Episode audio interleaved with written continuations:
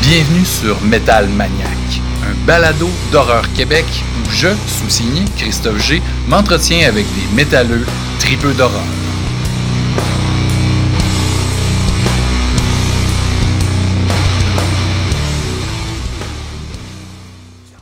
Metal Maniac, épisode 19, euh, mesdames et messieurs. Salut Alex. Salut Christophe. Ça va bien aujourd'hui? Ça va très bien. Et toi? Moi, là, moi, là, je suis en feu. Vraiment, là, depuis que j'ai, euh, je me suis parti, j'ai parti une page Facebook pour ben, Metal Maniac. J'ai bien vu ça. J'ai bien vu ça. Je m'en peux plus. Euh, en fait, je trouvais ça, je trouvais que c'était trop long, un mois avant de se remettre dans Metal Maniac. Bon, évidemment, nous, on, se voit euh, quand même une fois avant de lancer l'épisode. Puis bon, je fais, je fais les entrevues, mais j'avais le goût de, de, faire vivre un peu le, le, le, métal et le maniac mm-hmm. au tout au long du mois en publiant des trucs, en teasant les gens sur euh, des, euh, des invités qui s'en viennent, hein, parce que moi, je, suis un enthousiaste, des shows aussi que je vais voir, parce que moi, j'aime ça faire de la photographie de, de, de, spectacle. Donc, ben, je remercie aussi euh, tout le monde de nous suivre. vraiment, c'est super cool de savoir qu'il y a des gens qui, qui écoutent ce qu'on fait, qui, qui, visionnent ou qui écoutent, euh, puis qui prennent plaisir à, écouter ces conversations-là qu'on a ben, entre toi et moi, hein, avec plein de belles suggestions métalliques, mais aussi avec euh, des artistes euh, super euh, variés euh, de tout univers, qui ont un, intérêt commun pour le métal et l'horreur, comme, comme toi et moi, Alex. Donc, ben, merci tout le monde de, de, nous suivre. Puis ceux-là qui ne nous suivent pas encore sur, sur Facebook, ben, il y a une petite page Metal Maniac, donc facebook.com slash Metalmaniac en un mot, pas d'accent. Puis ben, euh, on a des petites notifs, des trucs bien plaisants. Comme là, j'ai fait un, album photo, hein, un 24 poses sur euh, le spectacle, euh, le spectacle récent de Ghost, hein, qui sont mm-hmm. arrêtés à Laval il y, a, il y a peu de temps. Euh, groupe très photogénique, évidemment. Puis aussi un 36 poses, parce que là, il y avait comme trois groupes. Je me suis gâté euh, au euh, Brutal Montreal de Vox and Hops, hein, le, le podcast où on parle de bière et de métal. Euh, donc, euh, c'était leur deuxième édition euh, de festival où il y a des bonnes bières à boire au Corona. Puis là, il y avait The un groupe satanique, s'il en est un, ah avec, avec Glenn Benton et sa fameuse croix à l'envers étampée dans le front depuis toujours au fer rouge c'était difficile à attraper avec mon Kodak, mais en tout cas, on la voit un peu sur certaines photos, mais c'est assez expressif. Hum, il y avait aussi Inhuman euh, Condition que j'ai découvert avec des anciens membres de Massacre et euh, le bassiste Terry Butler qui a mm-hmm. été dans Death, qui a été dans, euh, dans qui est encore dans Obituary aujourd'hui. Donc, une, légende, c'est vraiment cool à voir. Il y avait Cataclysm aussi, des petits gars de chez nous. Ça fait longtemps qu'ils n'avaient pas joué à Montréal. Donc, euh, allez voir ça. Petite galerie photo, bien plaisant. Je me suis amusé. Euh, donc, c'est sur Facebook. Sinon, ben, aujourd'hui, épisode 19, 13 octobre, hein, l'épisode d'octobre, c'est un épisode d'Halloween, mais tu sais, nous, pour nous, c'est tous les jours d'Halloween, évidemment. Euh, mais pour monsieur, madame, tout le monde, ben, le, mois d'octobre, c'est le mois où on met les décorations, où on se déguise, tout ça, et ben, on aime ça parler d'horreur. Hein, ce mois-ci, euh, c'est facile parce que tout le monde sont plus euh, réceptifs, hein, les gens qui sont pas des nôtres. euh, ce mois-ci, ben, on est gâtés vraiment. Deux invités de choix. Euh, puis là, je pense que ça va être une tendance, dépendamment des mois, mais je pense que je vais y prendre goût d'avoir deux invités, un deux pour un. Euh, puis là, ben, on avait euh, l'honneur de pouvoir recevoir Slash, guitariste euh, iconique du rock. Hein, on s'entend. Rock métallique, on a déjà appelé ça du métal, du heavy metal classique dans les années 80. Euh, on peut appeler ça du glam rock aussi, du air metal. Peu importe, ça rock en sacrament. Tu pour vrai, on, euh, peut-être for, for, Destruction, c'est un classique. Euh, donc, c'est vraiment le fun d'avoir Slash pendant une petite demi-heure euh, pour en direct de, du Brésil, hein, en tournée avec Guns N' Roses depuis sa chambre d'hôtel. Et on avait aussi Rodrigo Gudinho, qui est euh, fondateur de Rumor Magazine et Mhm. réalisateur euh, au cinéma hein, depuis euh, quinzaine d'années. On, a vu quelques courts-métrages qui sont sur une compilation qui s'appelle euh, Curious Stories and Crooked Symbols. Euh, et aussi un long métrage qui s'appelle The Last Will and Testament of Rosalind Lee. Récemment, euh, il a fait paraître, en fait, il a lancé son plus récent long métrage qui s'appelle The Breach. Puis là, ben, pourquoi on l'a mis ces deux euh, belles personnes-là, beaux passionnés dans le même épisode? Parce que, bon, ils ont travaillé ensemble sur ce film-là qui a eu sa première mondiale à Fantasia cet été. Slash a fait, euh, qui a été producteur exécutif là-dessus. Fait le score aussi. Euh, puis Rodrigo, évidemment, c'est le réalisateur du film. Donc, euh, vraiment, on a jasé d'un paquet de sujets. Je ne vais pas m'éterniser sur euh, la table des matières de, des sujets discutés parce que ben, ça suit juste après notre conversation à moi puis Alex. Là, Alex, là, il a écouté les, les, les entrevues, puis ça l'a inspiré euh, un paquet de belles suggestions aujourd'hui. Fait que là, tu nous passes avec quoi, mon, mon cher? Ben, on, va, on va commencer avec euh, euh, Slash, qui est euh, que, bon, dans l'ordre dans, lequel moi j'ai vu les, les entrevues. Je ne sais pas si ça va être présenté dans cet ordre-là après notre, euh, notre, notre chronique, mais euh, Non, mais je pense que moi, je dirais avec euh, Rodrigo, puis après ça. Slash. On, on, on, on fermait euh, ça avec Slash, mais tu- tu on peut parler de Guns en premier. ouais, on, Aucun problème. on va- allons-y avec Guns. Euh, dans, le fond, euh, bon, c'est ça, tu le disais, Slash a composé la musique de- du film de, de Rodrigo euh, Gudinho. Euh, Puis évidemment, on le connaît surtout pour, pour son, son rôle de guitariste au sein du groupe Guns N' Roses, sur lequel j'ai des petites choses à dire. Rien, je pense pas apprendre rien de nouveau à personne, mais supposons qu'on a des auditeurs qui ne connaissent pas très bien Guns N' Roses ou qui ne sont pas fans de Guns N' Roses. Moi, je t'avoue que j'ai- ben, j'aime, j'aime Guns N' Roses, euh, surtout la- l'album Appetite for Destruction. Puis j'aime bien aussi Use Your Illusions euh, 1 et 2 que j'ai euh, justement euh, eu en vinyle. Ah, très vinyle. Ah, nice. Ouais, il a fait des rééditions. Euh, ouais. Parfait. Euh, Des belles rééditions. C'est sûr que c'est c'est inégal, comme euh, Mhm. c'est pas c'est pas euh, c'est pas bon d'un bout à l'autre. là. C'est Non, quand même c'est deux ça. albums assez, euh, assez chargés, euh, beaucoup de, de matériel, mais il y a quand même des perles dans, dans Ben oui, ben oui, ben- euh, évidemment euh, la, la chanson euh, que tout le monde écoutait euh, quand le, le film Terminator 2 est sorti, You Could Be Mine. Oh oui. Mais euh, revenons euh, en fait à, à, à- à Appetite for Destruction, puis euh, on va faire un petit bond aussi dans le temps. Mais juste avant, c'est sûr, moi j'ai découvert Guns N' Roses, j'étais en sixième année. Mhm. Donc, on, on est autour de 1988. L'album Appetite était sorti, euh, c'était un album de 1987. Ouais. Moi, j'étais déjà à fond en sixième année euh, dans Metallica. Ah ouais, hein? C'était déjà un petit peu. euh, Moins élevé, hein? moins élevé. Bon. Cela dit, il y avait comme une gang de filles pas mal cute qui euh, tripaient sur Guns. Fait que j'ai comme euh, C'était intéressé au intéressé un peu petit pour euh, au band. devenir intéressant. qu'on entendait Welcome to the Jungle qui, qui, qui roulait déjà pas mal, qu'on connaissait bien, puis Paradise City. mhm. Euh, des chansons, euh, puis euh, aussi Sweet Child O' Mine, que moi, j'ai, qui m'a- c'est, c'est une chanson qui m'a toujours un peu agacé. euh, Ah oui? jamais- Ouais, j'ai jamais trippé sur cette balade-là. Le petit, le petit- le petit- la petite passe de guitare, mais. Le petit riff, là, toi, ça, ah ouais, ça, ça, ça, t'énervait? non, mais cela, cela dit, l'album, je l'aime vraiment beaucoup d'un bout à l'autre. Il y a, il y a plein de bonnes tunes sur ce. Ouais, il n'y a pas de filler. Là-dessus, là, Pas de filler, là, ben non. Peut-être, ouais, non, à part Sweet Child O' Mine, Ben, mon ben, cas. Ouais, c'est Mais ça. je sais que c'est un hit, puis je comprends pourquoi c'est un hit aussi. C'est quand même bien construit, puis c'est bien fait. Mais c'est ça. Fait que moi, j'ai, j'ai, comme euh, écouté ça un petit peu par la bande, puis c'est plus tard que j'ai vraiment apprécié cet album-là, beaucoup plus tard même. Euh, Mhm. Puis, euh, petite parenthèse sur la pochette, là, je vais, je vais cacher un peu parce que je ne sais pas si YouTube va nous.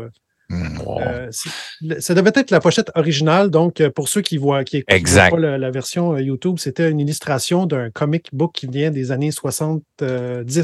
C'est une illustration de, de Robert Williams. Robert Williams qui a, qui a été faite en 1978. Donc, pour ceux qui ne seraient pas au courant, c'est on voit une femme étendue sur le sol qui vient d'être violée par une espèce de robot, puis une espèce de d'engin mécanique, euh, démon- démoniaque et mécanique Ouais. qui vient comme tuer le, venger le, euh, cette fille-là, donc il va s'en- prendre au robot. Mais c'était une fille qui vendait des petits robots en plus. Tu sais, c'est- Oui, vraiment surréel. Puis, C'est tu surréel. petite parenthèse, Robert Williams, c'est un, un, un artiste de, de pop, euh, pop surréaliste complètement déjanté. Euh, J'avais une coupe de livres de lui, là, c'est vraiment, vraiment cool qu'est-ce qu'il fait. Euh, puis comme, comme Alex disait, ça devait être sur le cover écrit Guns and Roses de chaque côté. De chaque côté. Puis ça a été pressé, hein? Il y, en a eu ben, des en fait. Il y en a eu des, des, copies qui ont été mises en, en vente avec cette pochette-là, mais même les, les, disquaires, en fait, ont, ont eu le, le, le, le, réflexe d'inverser les pochettes. Donc, c'est-à-dire qu'il y avait une autre illustration du groupe, la croix avec les têtes euh, ah, ouais, hein? du groupe qui était à l'intérieur, je pense. Si je ne m'abuse, il me semble que c'est les informations que j'ai eues. Donc, ils ont comme ils ont pris le, truc extérieur pour afficher le, le, ouais. le, la pochette. C'est moins hardcore. Puis ça, c'est cette pochette-là, cet album-là, ces éditions-là existent. Puis euh, tu sais, ça vaut quand même cher. Donc, si, si vous tombez là-dessus, euh, sautez dessus. Bref, c'est un, un, excellent album oui. euh, qui, qui s'écoute vraiment bien d'un bout à l'autre, même si on parle de, de glam, de glam Mm-hmm. mm -hmm. metal ou en tout cas de hard rock. C'est quand même bien fait, bien réalisé. Euh, donc, euh, on fait un, un, un, un bon euh, quatre ans plus tard, 1992, le 8 Mm-hmm. août 1992. Euh, donc, exact, à peu près 30 ans. Ouais. C est, c est, on est à Montréal, au Stade Mhm. olympique. Il y a un spectacle. Un petit show, là. Un petit show euh, avec deux grosses têtes d'affiche qui sont euh, Metallica et Guns N' Roses. Et comme première partie, Fate No More. Oh qui oui. Venait, qui venait tout juste de faire paraître l'album Angel Dust. Un chef-d'œuvre. Moi, puis, puis, tout le monde qui me connaît savent que Fate No More, mon groupe préféré de tous les temps. Un jour, on aura Mike Patton sur euh, le show. Euh, je, je, touche du bois, c'est de la mélamine, mais c'est pas grave, ça va marcher. Donc, gros show, toi, Alex. Gros show. T'étais là. Mon, moi, j'étais là, c'est mon premier show, euh, mon premier gros show. euh, wow. Vraiment, tu sais, ben, dans le genre. Là, Mais c'est immense, le stade olympique rempli. Le stade olympique rempli, ben oui, ouais. c'est. Et, euh, et on arrive là, euh, justement, c'est Fate No More qui commence son set. Et évidemment, la plupart des gens s'en sacent parce qu'ils ne connaissent pas bien Fate exact. No More. Puis les gens, ce n'est pas, pas, le band qui viennent, euh, qui viennent voir. Donc, euh, Fate No More livre la marchandise. euh, c'est le seul groupe qui a réussi à jouer son, son show. Exactement, le seul qui joue son, son, show au complet, mais à ce moment-là, on ne le sait pas. Non. Donc, euh, performance excellente de, de Toi, No More. Tu as, des souvenirs un petit peu? Là? Tu connaissais ça un petit peu à, à moi, je, moi, en fait, Angel Dust, c'est mon album préféré de Fate No More. Je, je l'avais déjà, euh, je l'avais entendu euh, avant le, le, avant le show. Le show. Ouais. J'étais vraiment content, content. de ben les oui, voir. Puis, euh, les trois bands, tu étais content. Je connaissais bien l'album d'avant aussi. The Real Thing. The, The Real Thing. Qui, puis euh, ils ont fait évidemment plusieurs euh, chansons de, de, de, de cet album-là, dont Epic, qui, qui fonctionnait quand qui roulait déjà pas mal là, mm -hmm. à Musique Plus d'ailleurs. Ouais. Euh, bref, donc euh, oui, super, super performance, mais c'était vraiment tôt dans la soirée. Mm -hmm. euh, il n'y avait pas encore. Pas la salle était, était, à moitié vide, genre. Les gens, les gens, arrivaient, le monde parlait, il y a plein ouais. de monde qui. Bon, mais moi, j'étais attentif le, comme, comme, comme je pouvais. Tu n'étais pas sur le parterre, là. Non, non, moi j'étais dans assis. Euh, je sais pas où. On était quand même bien placés. Puis à, à l'époque, il faut dire que ces, ces, ces spectacles-là ne coûtaient pas euh, si cher. Là, puis euh, on était Mhm. mm -hmm. capable de se payer des billets. Ça m'avait même pas coûté 40 dollars okay. à l'époque. Après ça, il y a Metallica qui était. Metallica qui arrive, qui, qui commence son show. Qui sont sur le Black Album. Euh, oui, mais pas, pas que sur le Black Album, parce qu'ils vont. Non, non, c'est ça, mais c'est suite de... à la sortie du Black Album qui, qui c'était devenu oui, oui, qui, le band immense. Succès, immense. Là, tout le monde, tu sais, je veux dire, c'est le, le, le, band metal le plus populaire au monde, là, mm -hmm. avec les succès, là, depuis un an. Le Black Album qui roule partout. Donc mm -hmm. là, ils font leur show. C'est le band que la plupart du monde attendait aussi, je pense, encore peut-être plus même que, que Probablement, hein? ouais, ouais, ouais. Qui, qui, jouait euh, à la fin. Euh, donc, euh, ben, il arrive un petit euh, pépin pyrotechnique. James Hetfield se brûle. Et bon, on connaît la suite. Le, le, le spectacle s'arrête exact. là. Après combien de temps? Peut-être une heure? Bah, un petit peu moins qu'une heure, je pense. Je dirais ouais, une, entre 50, une cinquantaine de minutes, une heure. Euh, évidemment, qu'est-ce qu'on peut faire? Hein? C'est un accident, c'est un accident. Fait que c'est sûr que les gens sont déçus, mais euh, ce qui a commencé à causer des problèmes, en fait, c'est que Guns N' Roses a étiré euh, vraiment longtemps le moment où ils sont entrés sur scène. Fait qu'il y a eu comme un, je pense, un, si ma mémoire est bonne, il y a eu un, un deux heures ou deux heures et demie d'attente ouais. avant que Guns arrive sur la scène. Fait que le monde était en maudit. Là, ben, en fait, le monde avait hâte que Guns ouais. arrive parce que là, on attendait, on attendait. Ben oui, ben C'était vraiment long. Guns arrive, fait, je sais pas, même pas 30 minutes ou à peu près 30 minutes et euh, Axel décide de crisser son camp. Mm -hmm. C'est fini là. Fait que, évidemment, là, ça commence à chialer, à huer, à réagir. Et euh, des gens qui commencent à brûler euh, des t-shirts de, dans, dans, la foule. Il y a eu du grabuge aussi, la boutique, des, des, des expos, en fait, c'est ça, en sortant, parce que là, ils ont dit aux gens, ben c'est terminé, rentrez chez vous. Fait que là, il y a des gens, quelques personnes, c'est sûr qu'il y avait, il y avait des milliers de personnes. Ben non, c'est ça. Mais c'est comme, comme n'importe quel événement, c'est quelques dizaines, centaines de personnes. C'est sûr qu'il y a eu un effet d'entraînement. Euh, ben, c'est ça. Donc là, ça commence, il commence à avoir du grabuge, euh, du vandalisme à l'intérieur, quand les gens sortaient, des chandails brûlés, euh, des, des, poubelles renversées, tout ça. Puis là, ça, ça se ça se poursuit à l'extérieur avec des voitures de police renversées, tout ça. Donc là, les policiers essayent d'évacuer la foule. Puis ben, c'est ça. Moi, je, mon souvenir, c'est que j'étais avec un de mes amis, un de mes bons amis. On... Toi, t'avais J'avais 15 ans. 15 ans, c'est ça. J'avais 15 ans, donc. Là, vous voyez ça aller, là. Ah, ben, on, s'est poussé euh, le, plus vite, possible. Puis on a essayé de trouver un endroit euh, pour ne euh, pas être dans, cette, dans, le grabuge, mais la plupart des gens, c'est ce qu'ils ont fait aussi. Là, ben oui, ben oui. Mais c'est quand même. Ça fait une drôle de fin de, spectacle. Ben oui, tu t'en rappelles toute ta vie.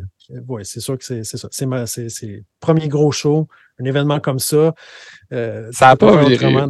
ouais, ça, ça, a vraiment mal viré. Bref, après ça, c'est sûr que euh, il y avait, euh, en fait, mon intérêt pour Guns N' Roses, euh, c'est vraiment arrêté là. J'ai comme arrêté de les écouter pendant vraiment longtemps. Puis, Et aussi, Belban, ça n'a pas duré super longtemps ben, après. après, c'était ordinaire. Spaghetti and Dissident, qui était comme un petit EP fin de, de contre-disque avec des, des reprises. il y a quand même une coupe de tonnes intéressantes. Mm-hmm. Il y a une tonne de Misfits. Il y a comme mm-hmm. une coupe d'affaires popées. Mais, tu sais, c'est fait comme OK, mais, mais encore. Puis après ça, on a entendu combien de temps avant de, de, Chinese Democracy, qui était un album de Guns sans Guns. Tu avais juste Axel et des gens qui avaient engagé, Buckethead, Brain, des gars qui avaient joué avec, euh, avec les gars de Primus, puis euh, ça, ça collait pas. Hein? Non. Euh, après ça, ben, il y a la gang de Guns qui sont allés faire Velvet Revolver avec Scott Weiland euh, de Stone Temple Pilots. Mais euh, puis après ça, ben, ils sont remis ensemble. Puis là, ça, Axel, semble-t-il, finit ses shows, puis il chante bien. Puis j'ai pas eu l'occasion de voir Guns récemment. Moi, j'ai attrapé euh, Slash euh, au Heavy Montreal, je crois en 2018 ou 2019, mm-hmm. avec Miles Kennedy. donc, il a fait paraître une coupe d'albums avec ce, ce groupe-là, Miles Kennedy and the Conspirators. Puis euh, essentiellement, ben, ils font du rock avec un gars qui chante un peu comme Axel, qui chante un peu comme The Cold aussi, puis ils font une coupe de tonnes de guns pour faire plaisir aux gens qui sont là pour voir le gars avec le chapeau, puis les lunettes fumées. Hein, il n'a pas mm. enlevé ses lunettes fumées, vous allez voir à l'entrevue. C'est un rocker, il garde ses lunettes fumées. Mais euh, plus grand, je pense qu'il dort, avec, je pense qu'il dort avec ses lunettes fumées. c'est ça. Il, rêve, il rêve avec ses lunettes fumées. Fait que sinon, euh, ben, euh, t'as écouté l'entrevue aussi avec Rodrigo, il, y a une culture musicale assez étendue, très, très euh, diversifiée, mais toi, tu es allé ailleurs avec des suggestions quand même. Ben oui, oui, je, vais ailleurs. Euh, je pense qu'il y a nommé des, des bandes qui ont, été nommées aussi à quelques reprises avec d'autres invités par rapport au métal. Mm-hmm. mais ce qui m'a accroché, en fait, ce, qui, ce, qui, m'a titillé un peu dans, la discussion que tu as eue avec lui, c'est que quand on parlait de, de films d'horreur, mm-hmm. Puis ça touche un petit peu son univers dans son premier film, son premier film de Testament of uh, Rosalind. Euh, Lee. Euh, oui. Donc, euh, dans lequel on, entrevoit Vanessa Redgrave. Oui. Quand même une, figure importante du cinéma. bref, c'est un peu une histoire de, de, fantôme. C'est quelque chose de très atmosphérique. puis bon, tout son rapport à lui, évidemment, avec Rue Morgue, puis le cinéma, puis, puis son univers qui lui appartient aussi. Mm-hmm. Euh, il s'est dirigé euh, dans, la conversation, il a parlé de, qui, était très attiré par ce qui touchait aussi euh, l'occulte, l'ésotérisme. Oui, l'occulte, mais aussi tout ce qui touchait ce qui pouvait être cauchemardesque. Ouais, spirituel. L'univers du cauchemar, puis aussi mm-hmm. des, histoires de, fantômes un petit peu. Puis dans les histoires de fantômes, il y a nommé, il y a Devil's, Devil's voyons, Backbone. Backbone, mm-hmm. oui, Backbone qui est, qui, est ressorti, film de Guillermo euh, del Toro, qui, euh, qui se situe euh, dans un. Qui, en fait, qui, sans résumer le film, c'est une histoire de fantôme, puis une histoire de guerre aussi, la, guerre civile d'Espagne, qui, est en, toile de fond. En tout cas, qui a, un, lien avec le, récit. Excellent, excellent film. Excellent film. Bref, tout ça m'a amené dans des univers qui touchent aux fantômes, à la guerre et au cauchemar. OK. Donc. Euh, ben oui, c'est cool. Euh, moi, j'ai le goût de me retaper ça, de Devil Backbone. Ah oui, c'est vraiment bon. C'est vraiment bon. Mais là, mais musicalement, on s'en va dans quelque chose de complètement euh, en dehors de l'univers, de, de, de, de, son univers musical. OK. Surprends-moi. Oui, c'est, on s'en va dans le black metal. OK. mais quand même, du black metal.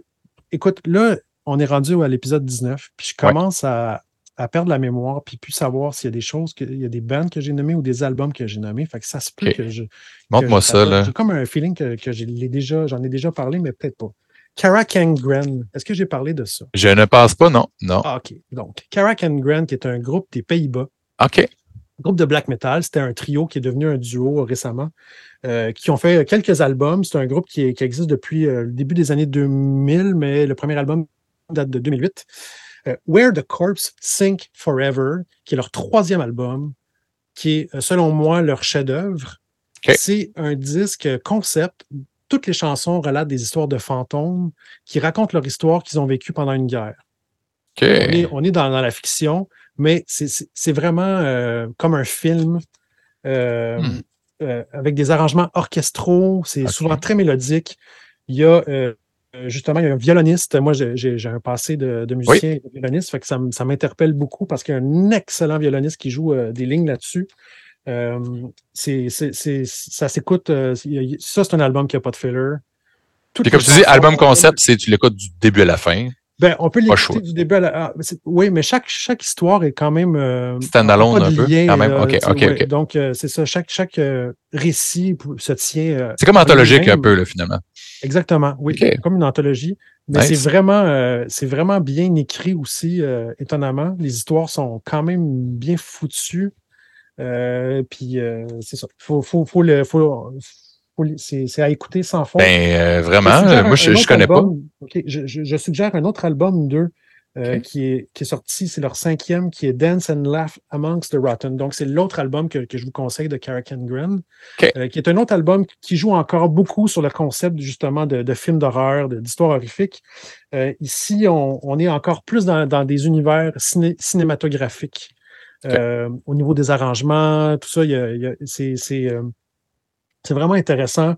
Euh, beaucoup de références à, des vieux films d'horreur aussi, des univers euh, gothiques. Euh, c'est vraiment, vraiment bien foutu. Un petit côté Tim Burtonesque dans les arrangements orchestraux. Ah, OK. mais c'est très black metal, vraiment très, très black metal. Mais hyper mélodique, recherché.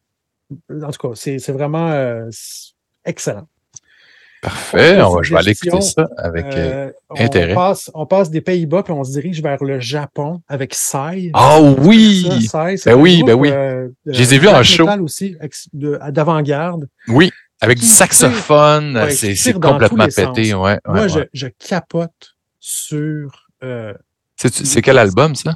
Je ne connais pas les. Ça s'appelle Insomniphobia. Donc, la peur du sommeil, ou je ne sais pas trop. Donc, on est encore dans, les univers fantasmagoriques euh, de, cauchemars et de rêves euh, étranges.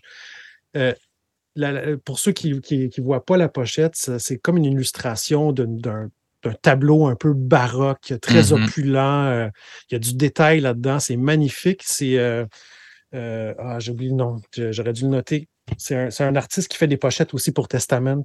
OK. OK. En tout cas. Mais, euh, mais 16, si tu veux regarder dans, la pochette, je, peux, je peux mentionner aussi que moi, je les, je les ai attrapés à un moment donné en, spectacle au Foufoune électrique. Ah euh, le, le chanteur qui est aussi claviériste, il me semble. Euh, il est euh, en couple avec la saxophoniste exact. Qui s'appelle Cannibal. Puis elle était assez spectaculaire avec l'espèce d'uniforme de, schoolgirl classique japonaise, mais avec un corpse paint. Euh, on était sur le cul, pour vrai, à ce show-là. Puis il vendait aussi à la table des souvenirs, hein, la merch table, un hommage. C'est un EP, là, mais un hommage à Venom par C'est que. euh, j'ai retrouvé donc l'artiste qui s'appelle euh, Cantor, qui a fait des pochettes aussi pour Satan, euh, Testament, je pense qu'il en a fait quelques-unes. Les, plus récentes, en fait, c'est lui qui les a fait. c'est vraiment un artiste très talentueux, puis son, son clin d'œil à l'époque baroque là-dessus est vraiment. puis, puis ça, tous les albums sont très différents l'un l'autre. C'est ça. Celui-là, en fait, ce qui est intéressant, c'est que ça, bon, ça tire dans tous les sens, mais on est vraiment comme dans, une espèce de cauchemar éveillé ou de, de, rêve euh, étrange. Donc, on passe, il y, a vraiment. Euh, il y a des albums qui sont un petit peu plus concis dans, dans, dans, dans la direction. Celui-là, je pense, c'est un des plus éclatés. Fait que comme des, comme des mélodies euh, un peu, bon, ça, y a le saxophone, tu, en as parlé, mais il y a aussi des, mélodies un petit peu qui, qui, qui vont euh, faire penser à des mangas ou euh, mm-hmm. des, années 70. Il y a un côté hyper cheesy des fois. Tu as des solos de guitare mélodiques qui rappellent un petit peu le heavy metal des années 80. C'est que ça prog, hein? Ben oui, puis à un moment donné, tu as, du, as comme des, des, arrangements folkloriques, des trucs d'Orient, des trucs et de, l'électronique aussi. Mais on est vraiment dans un univers très, très, très euh, fantasmagorique. On est vraiment dans, l'univers du rêve avec cet album-là. C'est vrai. Il y a comme des petites interventions entre chaque, pas entre chaque pièce, mais entre il y a comme quelques moments qui sont comme des, juste mm. des effets euh, sonores, des, petites interludes euh, d'ambiance qui, nous, qui nous mettent dans cette espèce d'atmosphère mm. étrange-là. C'est vraiment je connais pas l'album, il va falloir que j'aille écouter ça, mais euh, dans, mon souvenir, ça, il y a une espèce de parenté euh, cosmique un peu avec ce que Igor fait. Si on, évacue tout ce qui est électro, là, mais tu sais, on métisse plein d'affaires, on, on, explore, on, on est dans la folie, un peu. mais en même temps, la, comparaison avec Igor est intéressante, puis est plutôt euh, vraie, plutôt juste. Euh, la seule affaire que je dirais, c'est qu'Igor, lui, il fait vraiment une recherche de son avec des vrais instruments, alors qu'il y a beaucoup de séquenceurs, puis un côté un petit peu plus. Euh, j'aime pas, je, vais utiliser le mot cheap. Synthétique. Oui, mais c'est pas de ben, ça, fait, c'est le mot qui me vient en tête, ah mais ça, se peut. Ça ne veut pas dire que c'est pas de bonne qualité, mais mm-hmm, c'est mm-hmm. les, les, séquenceurs, tu sais, il y a vraiment un côté très cheesy par Des vieux Casio, peut-être, là. Ou... Euh, quelque chose d'un peu moins poussé dans la recherche du, son et de la perfection sonore que Igor va, l'exploration qu'il fait. Sauf qu'au niveau de, la recherche, puis de la construction, de la composition, puis de l'univers dans lequel il nous, nous amène, c'est vraiment intéressant. Mm-hmm. Euh, c'est un album. En fait, cet album-là, puis celui de Kara Kangren, le premier dont j'ai parlé, c'est deux albums qui, sortaient il y a dix ans. Euh, c'était euh, euh, dans mon best-of de 2012, les deux. Ah, ah c'est drôle, hein, parce qu'on est dans les anniversaires, hein, tu sais, l'émeute, c'est 30 Oui, c'est ça, 30 ans, 10 ans. et pour terminer dans, le cauchemar, je, vous suggère un album qui date de, l'an dernier. C'est At the Gates. Ah! The Nightmare of Being, le hmm. cauchemar. J'ai pas écouté le dernier. Euh, ben, en fait, il était justement en vide il n'y a pas si longtemps avec euh, Municipal Ways pour euh, jouer un, album classique qui était sorti il y a 30 ans. Mais c'est Slaughter of the Soul. Voilà. le, dernier. Ouais. The Gates ont, évolué quand même. Et cet album-là, le dernier, The Nightmare of Being, est le plus progressif, si je peux m'exprimer ainsi. Euh, puis encore là, on est dans des univers euh, orchestraux, beaucoup de, petits passages euh, d'arrangements instrumentaux orchestraux cinématographiques qui, sont vraiment intéressants. Puis c'est ça, les, les, gars ont exploré. il y a des éléments qu'on reconnaît tout de suite de The Gates, mais ils ont essayé de jouer justement avec plus de changements dans leur musique, puis un petit peu plus d'évolution. Le, le, vocal, c'est toujours assez gras, bien d'être, là, quand même. Oui. Parfait, parfait. mais c'est vraiment un, des, un de mes bons albums de, de, l'an dernier, puis c'est un des meilleurs de At the Gates. Euh, ouais. Ben suédois iconique, hein, c'est oui, album ben, que tu parlais. On associe au Mélodette, euh, Slaughter of the Soul, qui avait vraiment. Euh, Ils ont influencé toutes les années 90, tout le, le, métal scandinave, le, le, Gothenburg Sound hein, qui, qui, mm, appelle, avec tous les, les In Flames, Soilwork. Ça a découlé là, de, Exactement. De ce qu'ils ont créé. là. Précisément. Mais là, ils sont vraiment ailleurs là-dessus. OK, euh, OK. toujours, ça, ça, marche bien. Ça marche très bien. Moi, en fait, euh, c'est les, les, bon, les gars, ils ont quand même de l'expérience, mais ils ont, vraiment il y a un effort une volonté de, de, repousser un petit peu les limites de ce qu'ils ont déjà fait, puis de ne pas trop se répéter, parce que c'est ce qu'ils avaient fait quand ils ont fait un retour euh, avec At War with Reality il y a quelques années. Après ça, ils ont fait un autre album qui, dans, qui euh, pour moi, était moins euh, réussi, qui fonctionnait moins. C'est ce que j'ai entendu. mais celui-là, vraiment, c'est comme une belle combinaison entre le retour puis le désir, c'est ça, de, de, repousser un petit peu les limites, d'aller ailleurs, puis d'avoir une petite recherche musicale différente. Ben là, vraiment cool. Il faut vraiment que j'aille l'écouter parce que j'avoue m'être tapé beaucoup plus Slaughter euh, of the Soul? Slaughter of the Soul? Euh, que je ne connaissais pas. En fait, j'ai vraiment découvert à The Gate, euh, euh, mais à culpa, avec le spectacle euh, récent. Je ne connaissais pas, j'étais passé à côté de ce, ce groupe-là pour une raison obscure. Dans, dans mon cercle d'amis, on n'écoutait pas, personne n'en écoutait, donc euh, des fois, c'est ce qui arrive. On, on, découvre ça sur le tard un peu. Mm-hmm. Puis euh, ben là, je suis curieux d'entendre ce qu'ils font aujourd'hui. Très cool. Fait que là, ça va me donner un, un bon défi de, de, de, de, de cohésion avec la playlist du mois euh, qui va accompagner cet épisode parce que là, on a parlé de trucs très, très différents.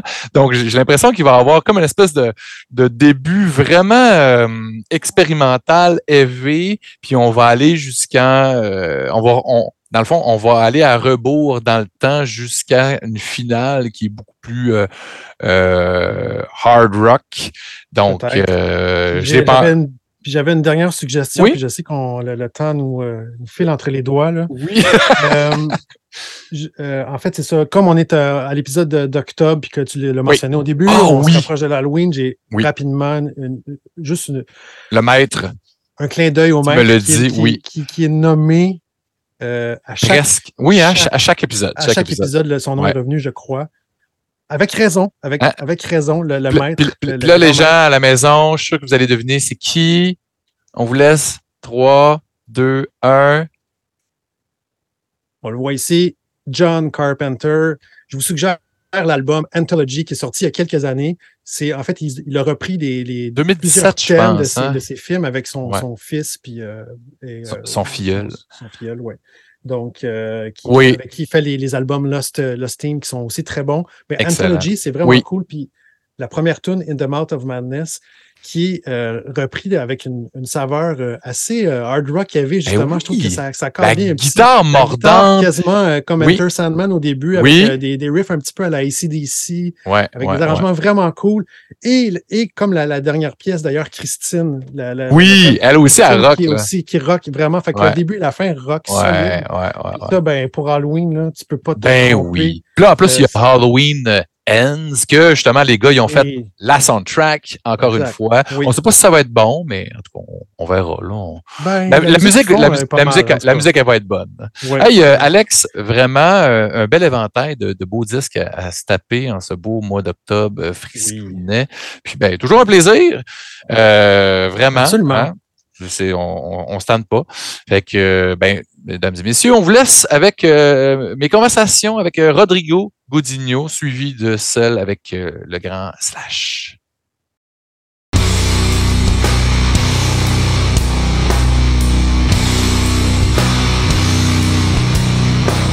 So thank you, uh, Rodrigo, to being uh, being here with me in my basement today. So you're you're home as well.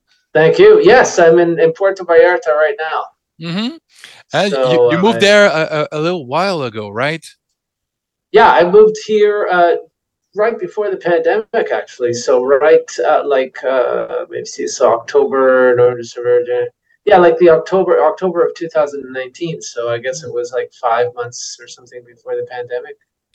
But, but yeah. you you you uh, you live for a while in Toronto, in Montreal a little bit, but in Toronto, of yeah. course. And you know, for people that don't know you, because we already started, of course.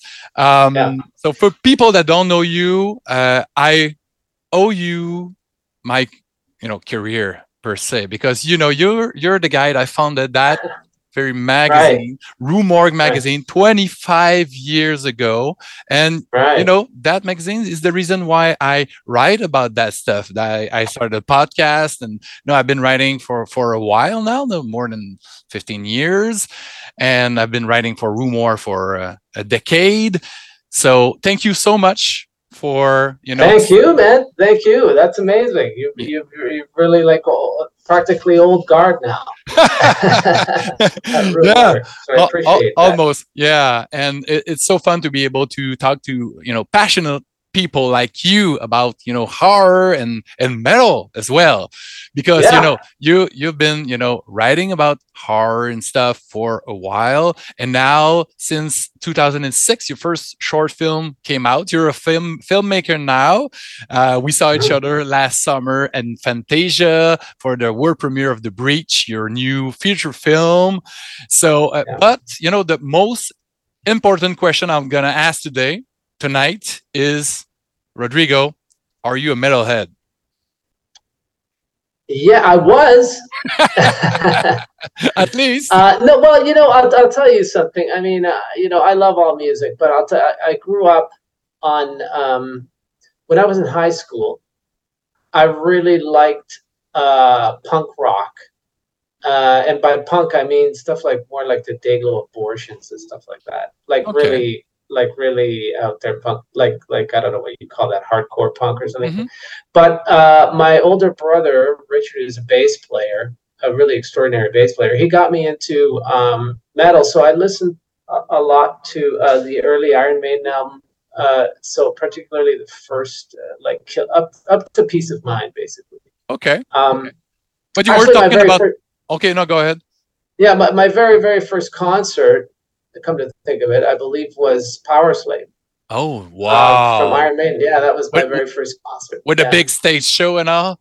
Yeah, yeah, yeah. That was a, yeah, that's right. So up to Nice. Powerslave is really when I listened to. But I, I listened to Maiden a lot, and Of course, um, it- it's classic. You yeah. know, with, with the you know the, the with Eddie, you know, the mascot, the cover Yeah. art. It's so horror. You know, it's so yeah. mesmerizing. You know, Yeah. it, it's been a staple of the genre. You know, and Yeah. actually, they're still you know playing you know in arenas and stuff. I'm going to see them. You know, in a few weeks. Next week, actually in in Ottawa, because we're recording this at the end of uh, September. Um, so I'm really stoked about Right. that. But you, you Nice. you, you talked about um, punk because punk and metal, you know, it's it's intricate, you know, uh, thrash metal and stuff. But punk, you know, uh, were you listening about uh, the Misfits and stuff like that? yeah, I got into the Misfits a little later. I think around the time of Rue Morgue's, I got into the Misfits. Weirdly, I don't know why. the The early stuff I was listening to was uh, I'm trying to remember now. Yeah, it was it was it was more like um, oh yeah, like uh, Dayglo Abortions. There, I oh gosh, I'm trying to remember some of the other bands. It's really fuzzy. Uh, not really. I guess a little bit of the Pistols. Okay. Um, you know, um, it? Some of the other. I'm, I'm actually kind of drawing a bit of a blank. I do remember getting being heavily into, like weirdly, I'm remembering more the metal stuff. So I was into, you know, I got into, I was into Judas Priest Unleashed in the East when I was very very young. That album, which is really amazing, and were you into uh, shock shock rock as well, or shock rock, like what? Alice Cooper and Kiss Oh, and all yeah. that that Yeah. stuff? You know, good stuff. Uh, Alice Cooper, yes. Kiss, no. no. weirdly. No, not Kiss. I think I was into Kiss when I was like, uh, you know, ten or something. But I never really got into their music so much. I was more into like them as, as, like uh, living caricatures, yeah, and characters. um, yeah, but you know, I got into all that stuff, and and um, with metal, yeah, like Motorhead too and stuff like that. And of Hmm. course, Rush. I got I was into Rush for a while. Um, And and Rush, it's funny that you mentioned it because Alex Lifeson, he's in Yeah. your latest movie, and he's in the breach. It's it's crazy. right. Can, can you Yeah. tell us because I know the story, but can you tell us um, how you came on board? Yeah, well, you know, what I, I um, that was a part that I actually wrote for him. That I thought, you know, I saw him on Trailer Park Boys, and Mm. I thought he had really good comedic timing. And I thought the the movie needed some levity. It needed something, you know, like uh, yeah, just some levity, a little bit of uh, com- comic relief, not over overly, but uh, something that we could do deadpan and people could read it different ways. But anyway, so I thought of him, and um, and uh, the weird thing is, we kind of uh, production had me look at some other names, and we kind of went around the block a little bit. But in the end, we kind of, you know, got my way, and uh, reached out to. Uh, luckily, uh, our DP uh, Eric O. He knew Alex personally and oh. and uh, had a friend. So I kind of reached out through him, and he was like, "Yeah, let's you know let's do it." And uh, you know, basically, it just came together really quickly. And Alex emailed me um, directly, and then I had a chat with him, and he um, he asked, you know, it, it was he was very um, he was quite nervous about the part, which is funny because I think uh, you know this guy he's been performing in front of like tens of thousands of people his entire right. life, and and you know yeah and you know and uh, but you know I guess it's not his uh, it's not his muscle you know he he needed to kind of get into it. He had a lot of questions and uh, you know we just kind of broke it down and when we filmed we just made it super easy for him but I think he did a great job so I was very yeah. happy to have. Yeah, I, I totally agree. And you know, since of course Slash you know, I, I, we need to talk about Slash. Slash is, you know, executive producer on the movie. He did the score yeah. as well. But I, yeah. I, I wanted to know, did you remember the first time you heard a, a Guns N' Roses track back in the days? Man, I was working at a video store. Um, I don't know if it's the first time I, I ever heard it, but this is the time I remember hearing it. And um, yeah, I was working at a video store and I, and I had the the the amazing job of like literally I just would go out onto the floor and recommend movies to people. So I got I got to know a lot of different movies and a lot of different kinds of movies and you know the dream job got, essentially. Yeah, the dream job. I mean, I got paid shit for it, but uh, you know, it, it was fun. And I just remember being there one time and and you know we would play tunes and um, Welcome to the Jungle came on and and it really lit up the place. Like people were really into it, and that's mm. the first time I remember hearing it. But I'm sure I probably heard it before, but um, that's the first time I remember like, oh, this it, is. A, it's know. so fitting in a video club, in a video store, and yeah. now you're working with a guy. It, it's it's yeah. crazy, you know. You know, th- uh, yeah, thirty years later, I guess. yeah. Right. Yeah. I guess uh, life's little, uh, you know, in jokes. Mm-hmm. And, and uh, yeah, you actually, you know, try to work together, you know, years before, right? Well, we did work together um, for several years, at least two years, um, like uh, pretty uh, tightly uh, on on a project that Western and I had um, that I was I was uh, doing called Cutthroats Nine, and um, you know the the movie never got off the ground, so it it was kind of like you know, it was a real disappointment for both of us because we really mm-hmm. worked hard on it. We were trying to make it happen, and then suddenly, you know, at the end of the day, it was like, oh, could, this isn't gonna, you know, it's not gonna happen now. So, um, so yeah, we did work together, even though we never made a movie. We mm-hmm. worked together at that time, and you know, it we clicked. Got, we got along. Yeah, we, we clicked, and you know, he's a horror movie, but I mean, he's a rock and roll guy, but he really knows his, he, he likes stories and um, he knows good stories, you know, and so mm-hmm. we really connected on that level. And so when this thing came along, I just kind of, you know, sent him a, uh, give him a quick call and said, "Hey, you know, do you want to uh, do you want to be part of it?" And he was like, "Well, you know, send me the script, kind of thing." I sent it to him. He was like, "Yeah, all right, let's do it." Uh, but you know, it, you know, I didn't think he would probably have time to do music, but luckily he did and he was like man i'm mm. just rehearsing for this gnr mega tour so um, you know i had him for a few weeks and it was mm-hmm. like okay let's try and put some shit together and uh, and uh, that was a real treat. That was a real. That was like the the icing on the cake. And sure. he did a great job as well. You know, it, it, it, since the setting, it's in the woods, in the forest, and he did a, an, an acoustic, you know, a riff and and score and theme for the the movie, and it, it's it's really fitting. It ties everything together. So uh, you know. It, works. I'm happy to hear you say that. That's fantastic. That's, That's amazing. I hope everybody feels that way about it and you know there's a good, good reviews as well you know uh, of the movies yes. and it's it's still going into the the festivals and stuff so that's that's pretty yeah cool. that's right yeah the we have uh, as of what we're recording now is it's doing Sitges uh, in a couple of weeks in, in Spain mm-hmm. that's um, a big one yeah Telluride in um, Colorado uh, gosh there's uh, I believe there's a the, uh, Mexico mm. Morbido in Mexico. Uh, there's a few others um, off the top of my head. I, uh, I can't remember what they are, but uh, oh, there's Italy. Yeah, there's. Uh, are you traveling with the movie as well, or in Mexico? I guess uh, you're going to be there, but yeah, yeah, select, select. Uh, mm-hmm. You know, back in the day, I would just go every single stop, you know, kind of thing. But now, um, you know, I have my four-year-old son and whatnot, and, and, you know, I'm with my wife and everything, and you know, I got to kind of pick our battles. Plus, I'm working on something new, so I, you know, I, I uh, I'm only going to be here and there. And also, speaking of something new, um, we had past guests, okay, metal maniacs.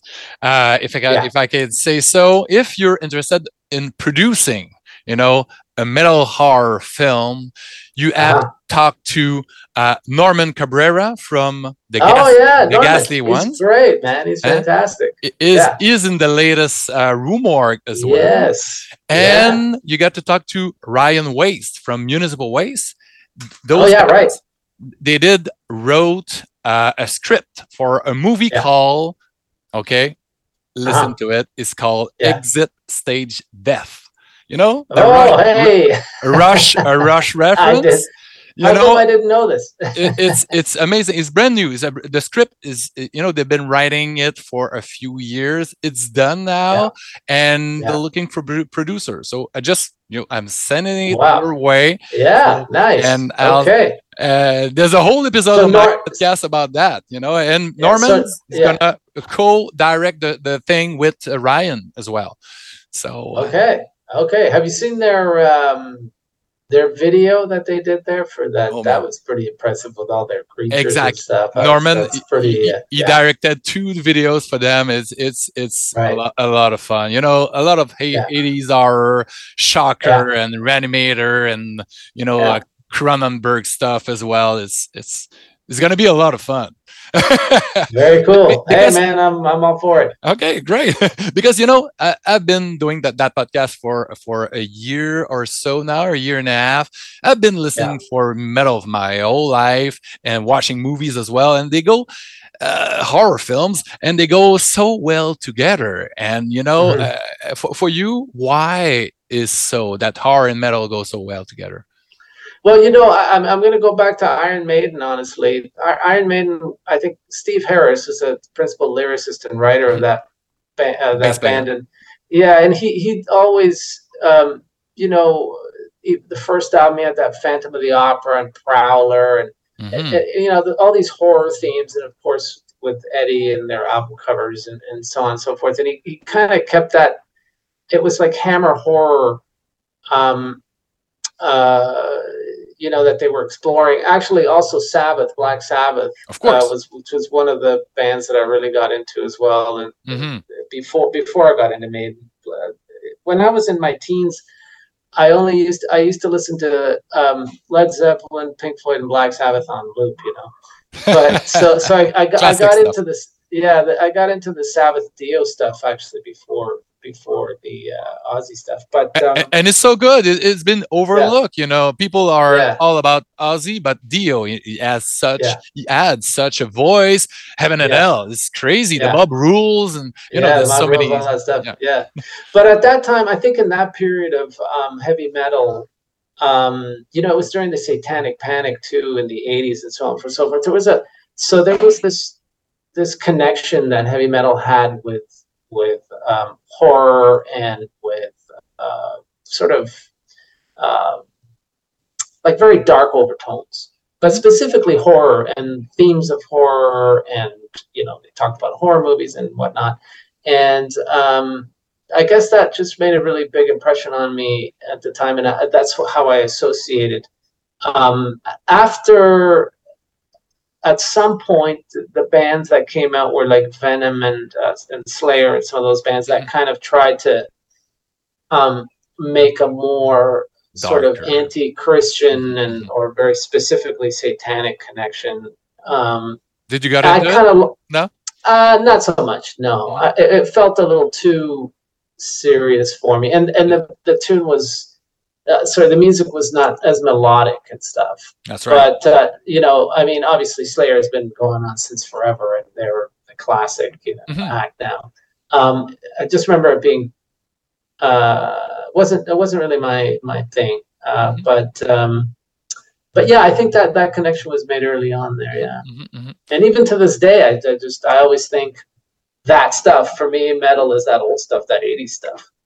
Oh yeah, it's been so influential. It, it's crazy, you know. You know, all the bands are going back to that sound. You know, there's you know yeah. waves of that. You know, old school yeah. heavy metal stuff, and it, yeah. it's it, it's great.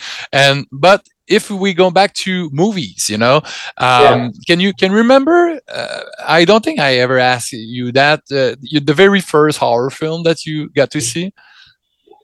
Well, the first uh, horror film that I remember was the was uh, Black Sabbath by or uh, by oh, yeah. Bava. By Bava, yeah, specifically wow. the Drop of Water. So that particular i was watching it i was a little kid in in um, in baja california where i grew up and i was watching it on daytime TV. and it, I was so terrified. Like this woman's face was just so like it just shook me to my core in a way that you know I've never been frightened quite like that ever. And I remember my mom coming over and turning it off. How old um, were you? It, it, I must have been seven. Okay, that's quite young. Seven. Yeah, yeah. so uh, I was just so traumatized. And honestly, it was only till I started Rue Morgue after a few years that I that I found it again. Oh, okay. And I was like, oh, this is the movie that I saw when I was a kid, and I was like, oh man, the drop of water. It, it holds up that that that sequence from that anthology. So that's the earliest thing ever. And you haven't been scared that much afterwards. Did, did you get scared um, easily? You know, watching movies now. Uh, now, practically not at all. No, but uh, like I, I, I mean, yes, here and there. Uh, you know, uh, like I, I, I, watch a horror movie in a different way. I kind of like, I'm like, oh, the, yeah. I kind of like I'm seeing how you know what's what's happening, how the director's handling things. So mm. I'm really appreciating it on all the craftsmanship, the, the technical levels mm. and the craftsmanship exactly. Um, so you know it puts you in a bit of a different mindset um, but I, I, got freaked out you know there was a movie that andrea from Morgue showed me um, it was called aterradores which is i think it's called it's not terrify uh, it's not terrifier. I think they call it terrified. I think that's the the uh, translation but it's called aterradores. It's from i believe it's argentina i believe. Okay. Um, it came out a couple of years ago. Um, and uh, yeah, it had a couple of sequences in there that I was like, holy shit, this is uh, you know. And uh, I think a couple of Ari Aster's movies did that to me too. There's a couple of scenes in, in uh, Hereditary and Midsommar where I was just like, wow, this is you know, fr- freaky. It was a freaky moment, you know. Yeah. But but uh, get frightened, not so much really. Not not really. Because I think that you know, but I think we get jaded, right? Before, I think so because you know what happens, uh, and I'm just thinking it now, just as you're asking it. But um, what what makes you scared in a horror movie, right? Mm-hmm. Is is I think is something that you kind of you take away with after the movie's done. You carry the fear with you, right? Mm-hmm. And it, it's it's a fear that maybe you think may appear something's a possibility, exactly. or or something is just so horrific that you've mm-hmm. never entered your reality before. Mm. And that's just not, you know, I'm just, I, for a living, I contemplate horrific shit. So I never, whenever a movie's done, I'm never in the movie anymore. I'm just mm-hmm. kind of like in my mundane life or whatever, you know, what I'm doing. And I never, if anything, I carry the movie would be like, man, I, that's such a great scene how the guy did it or whatever. Mm-hmm. I'm more like, more like a fellow director kind of thing. But yeah, I totally never, get it never. because you know exactly we're not young anymore. We've seen so many movies.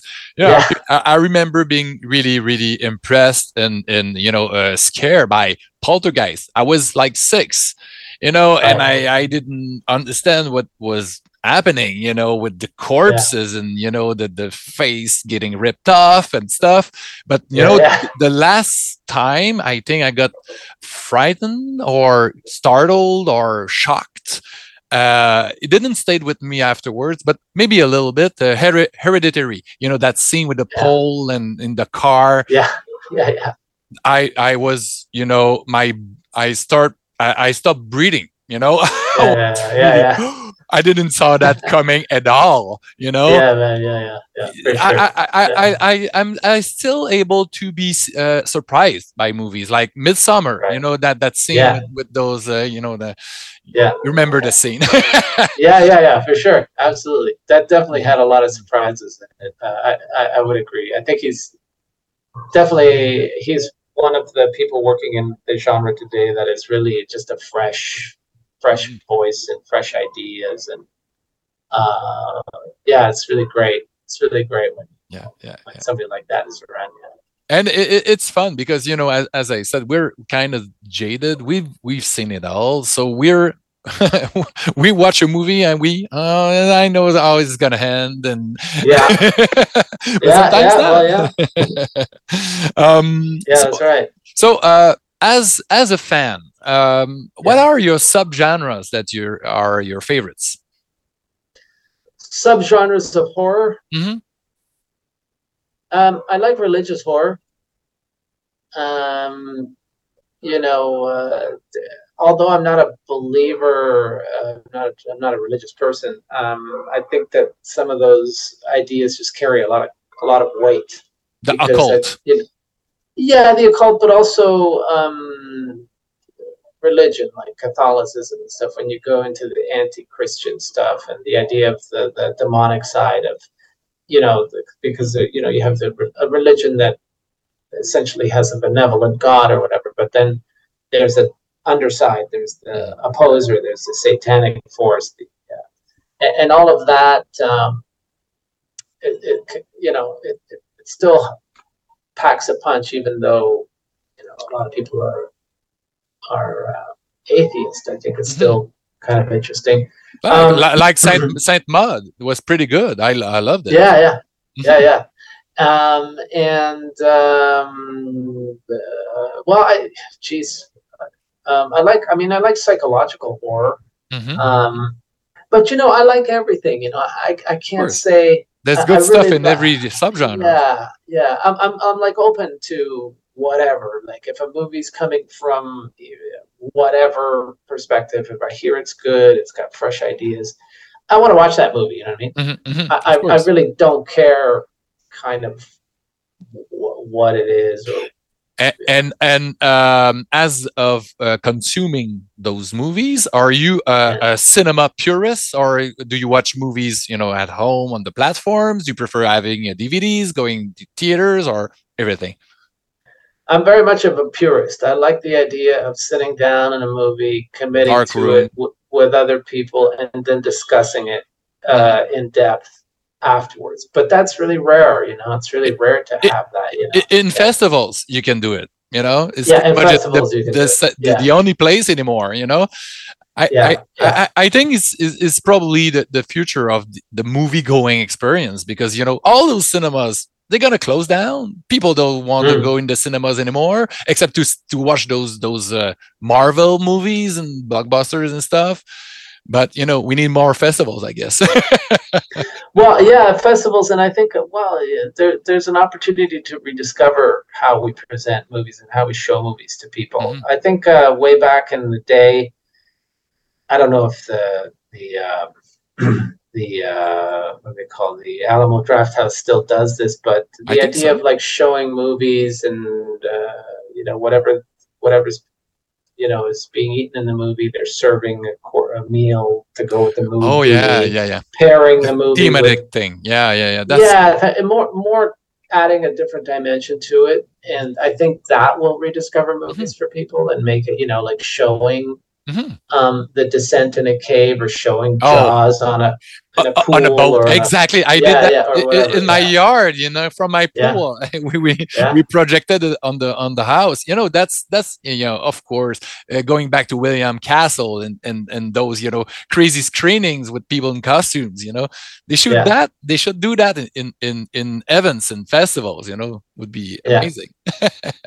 That's yeah, I think that's the next that's the next step. Yeah, yeah. Um, and for for the uh, ending of uh, our little chat, um, I'm gonna do a Sinister Seven with you. You know, a Rue Oh. Sinister Seven, seven quick Okay. actions. Um, okay. What's what's the scariest flick ever for you? Probably The Exorcist.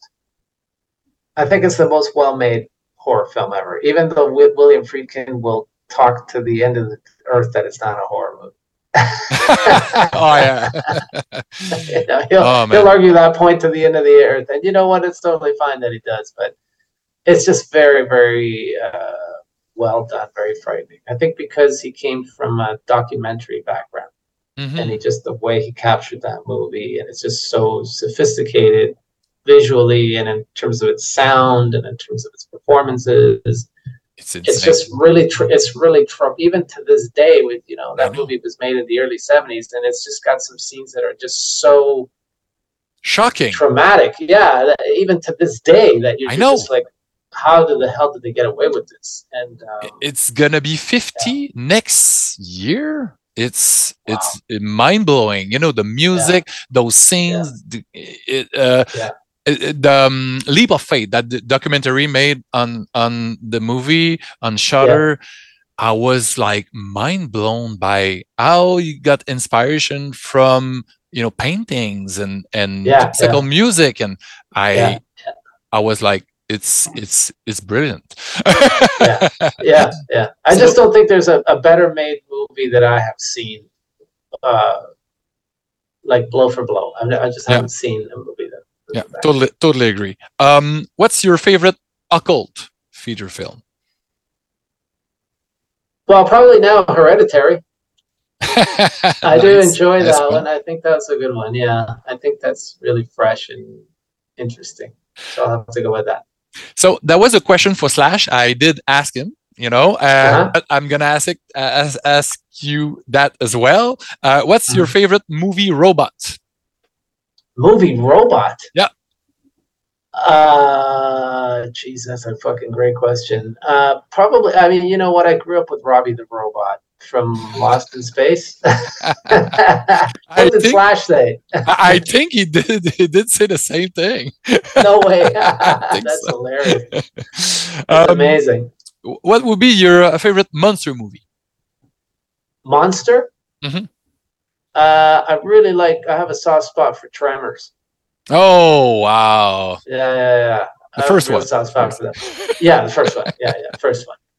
Uh, yeah, I, I just yeah, I watched that movie on repeat in the eighties. Uh, was it the eighties that came out? Mhm, Yeah, I- it was I- the I- 80s, yeah. 90. I think it was uh, 89 or 80. 90, something yeah, like that. Yeah, yeah, yeah, yeah. It's just a really fun monster movie. You know, it's Yeah. just a great. Yeah, so I really liked it. And original, uh, you know, Yeah. Exactly. You know, uh, a good one. I, I need to re- Yeah. watch it again.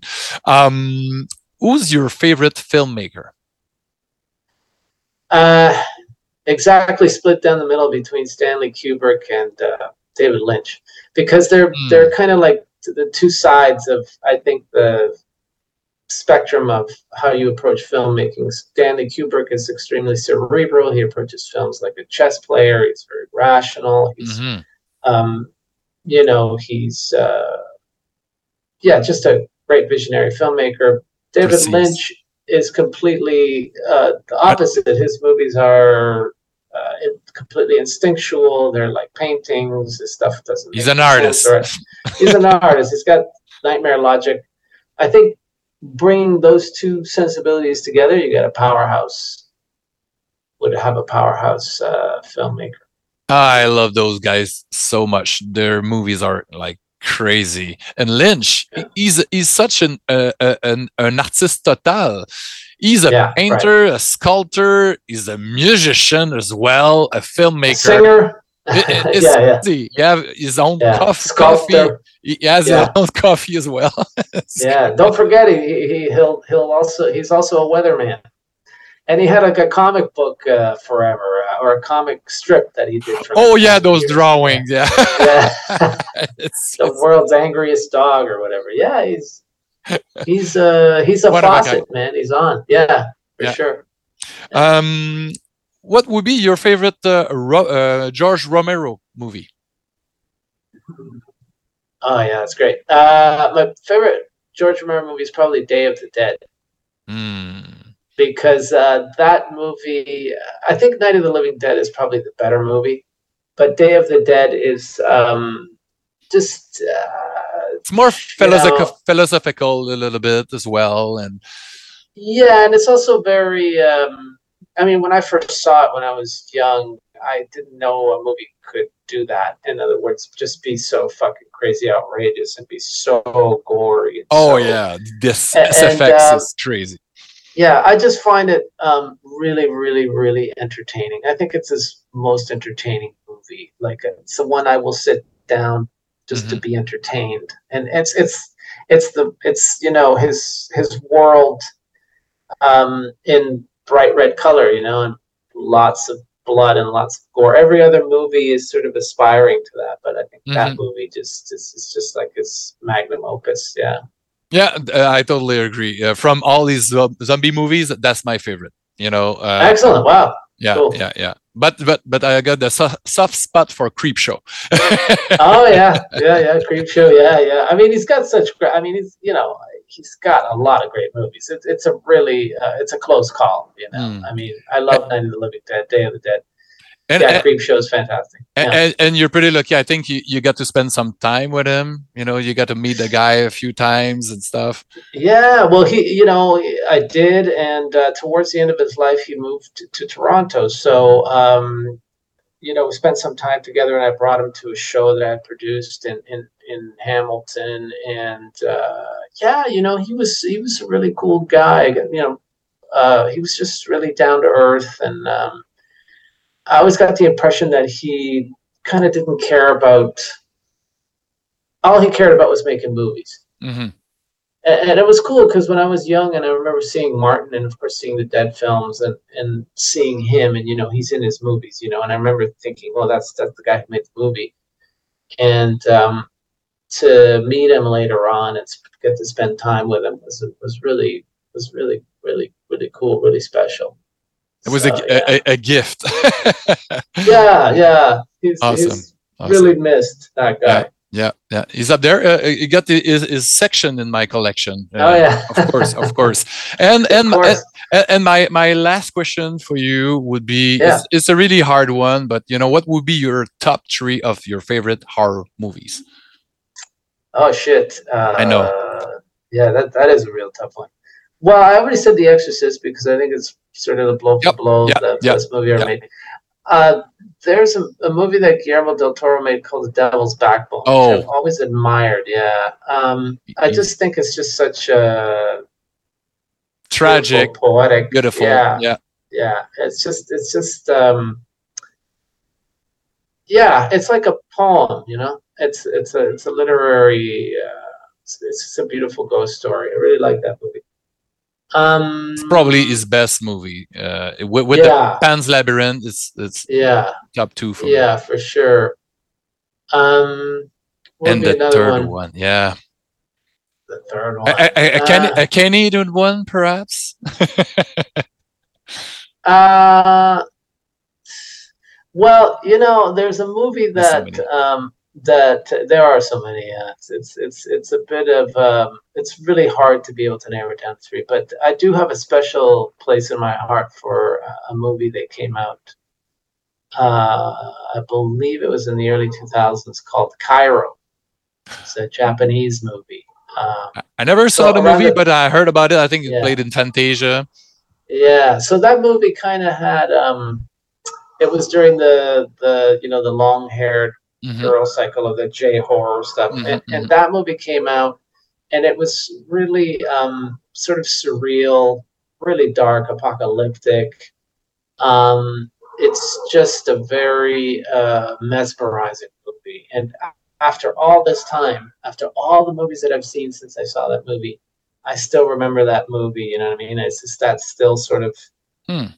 sort of has a has a it sort of hangs on in my head like what happened with that Okay. movie. It's just like a movie I want to return. You know, I want to kind of like some movies you watch and other movies you kind of enter into them.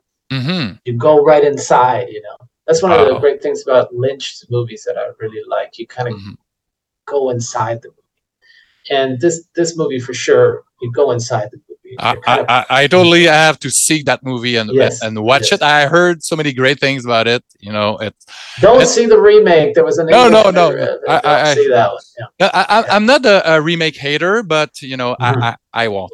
Um, so I thank you so much, Rodrigo. It was hey man, thank you to, to, catch up and to chat about horror films and and metal again Absolutely. you know it's it's, it's, always a lot of fun. So um, catch you next time you come into montreal. And uh, we're gonna keep uh, an eye out an ear out to your um, future projects.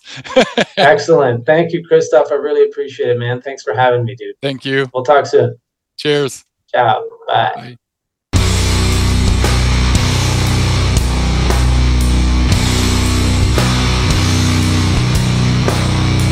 Hey Slash, nice to meet Hi. you. What's happening?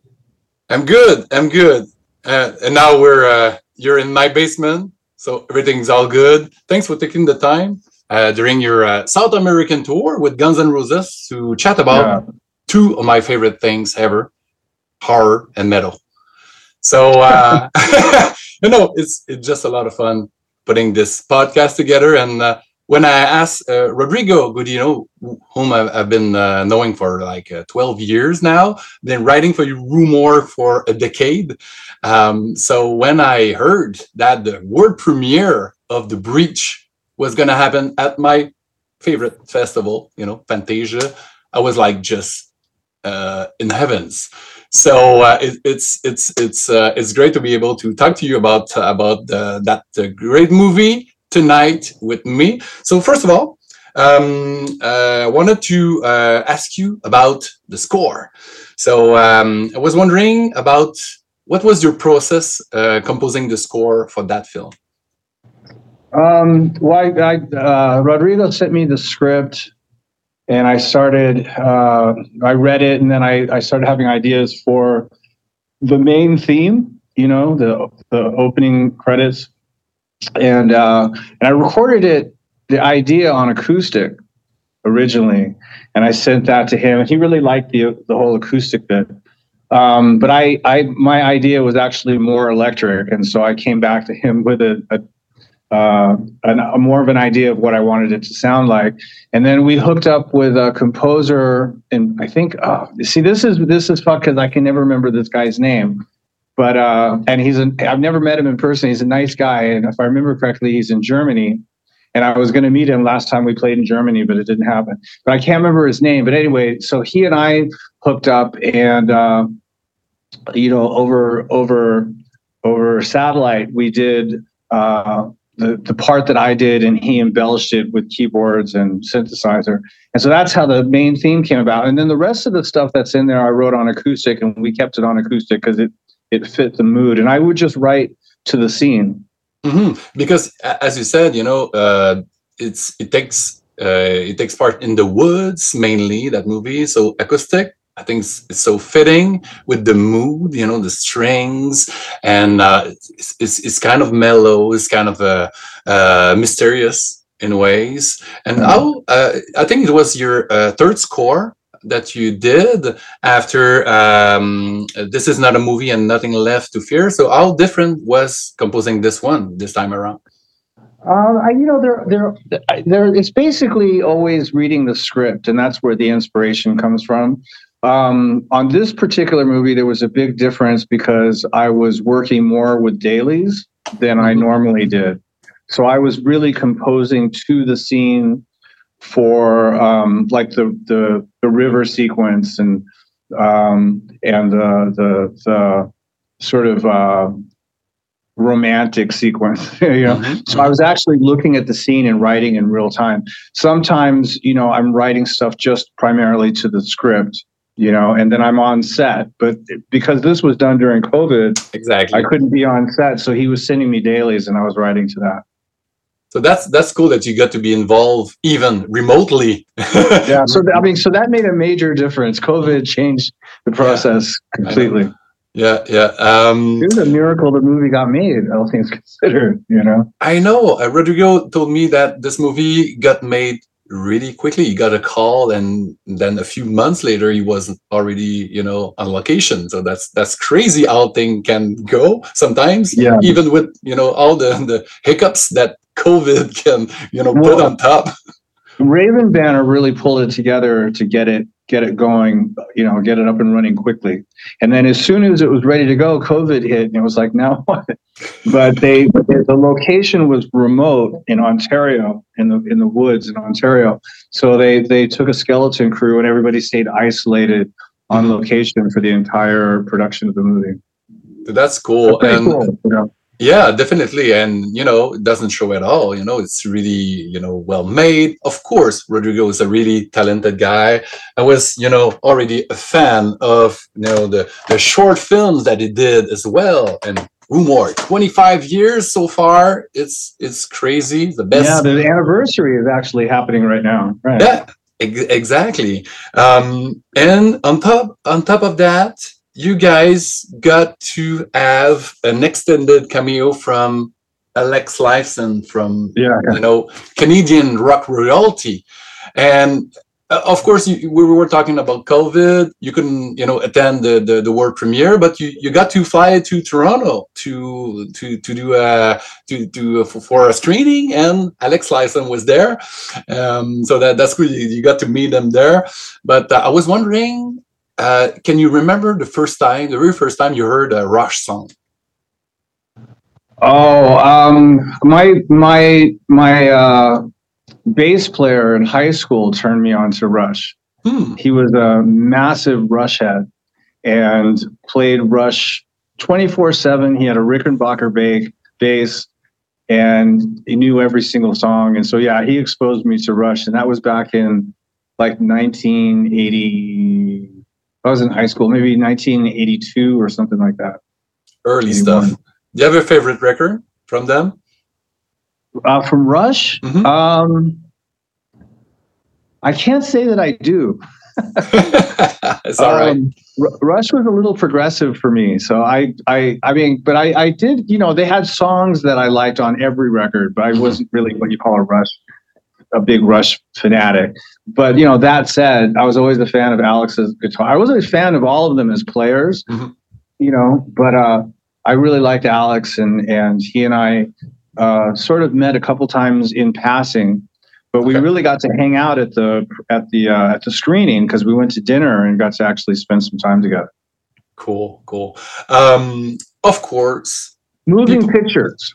Oh, yeah, that's a great. that one. was the Rush record. That that's the, the one. That's yeah. Oh, that's it. Yeah, and the first one, and the first Rush album. Mhm. Yeah, with, with the pink logo on it. Yeah. Yeah, the, with the, I think it's a fucking paint. Uh, uh, uh, is it no? It's a owl, right?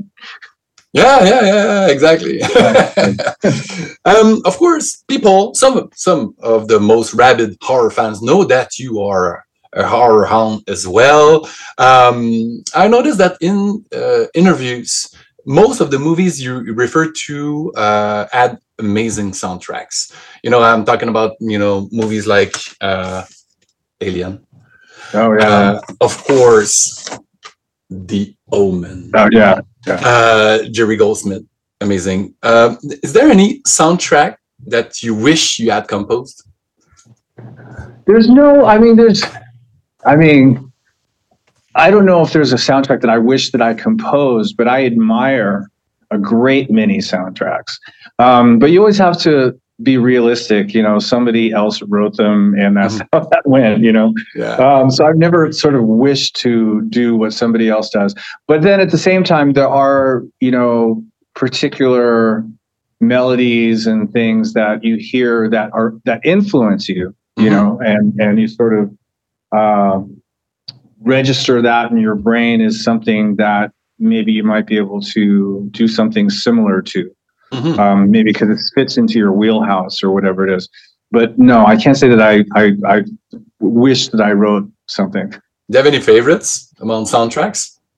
Um, well, I mean, I, I, I have to say that as, as it was probably the most impactful soundtrack that I can think of off the top of my head when I was a kid was Jaws. Oh man.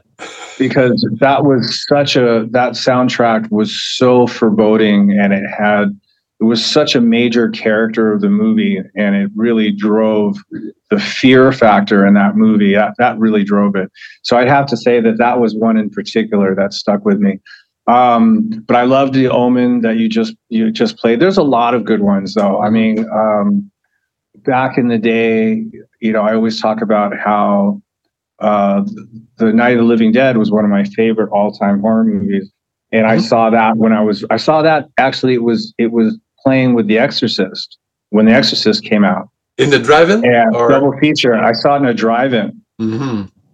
and uh, and uh, Night of Living Dead, which has a very very sparse soundtrack. There's almost no music in it at all, Mhm. but the amount of sound sound design that was in it, I think, added to the sort of visceral kind of uh,